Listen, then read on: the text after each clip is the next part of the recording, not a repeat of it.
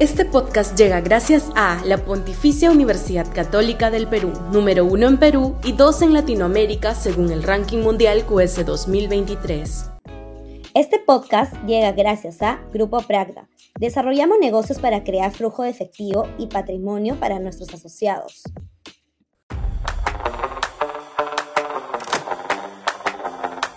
Fiscales ciegos frente a las verdaderas mafias. Según el libro Las economías criminales y su impacto en el Perú, publicado en diciembre del 2022 y elaborado por Capital Humano y Social en cooperación con Fundación Conrad Adenauer, las economías ilegales mueven al menos, piso estimado, 6.657 millones de dólares al año en el país. Según otros estudios, el monto es significativamente mayor. La mayor parte es generada por la minería ilegal de oro, 1.777 millones de dólares, seguida por la trata de personas, 1.300 millones de dólares, y el tráfico ilícito de drogas, 1.134 millones. También se contemplan las categorías de tala ilegal, 880 millones, extorsión, 530 millones, pesca ilegal, 300 millones, contrabando, 234 millones, piratería de software 209 millones y tráfico de terrenos 143 millones de dólares. Es un mínimo calculado, pero todo apunta que las cifras son superiores.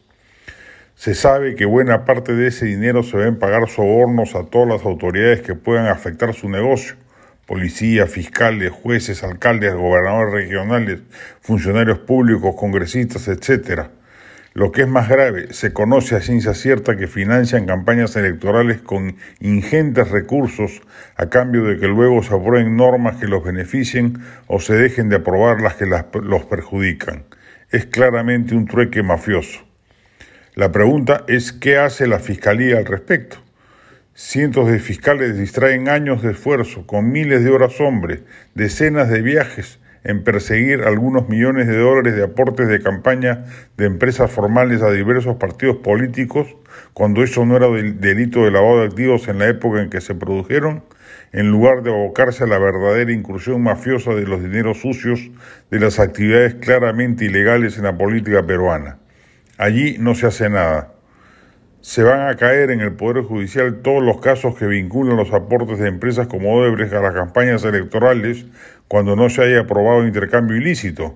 El único caso que se ajusta a ellos es el de Susana Villarán, y por ende saldrán libres de la persecución centenares de personas que tuvieron la mala fortuna de participar en el proceso y que llevan años de años perseguidos por fiscales enfebrecidos en hallar allí la prueba madre de la corrupción en el Perú y mientras tanto la verdadera entraña mafiosa, que amenaza con contaminar los basamentos de la democracia, la representación política, en base a la injerencia abierta y descarada de dineros provenientes de actividades de economías delictivas y que por ende sí constituyen lavado de activos, no es tocada ni con el pétalo de una rosa por los atribulados fiscales anticorrupción.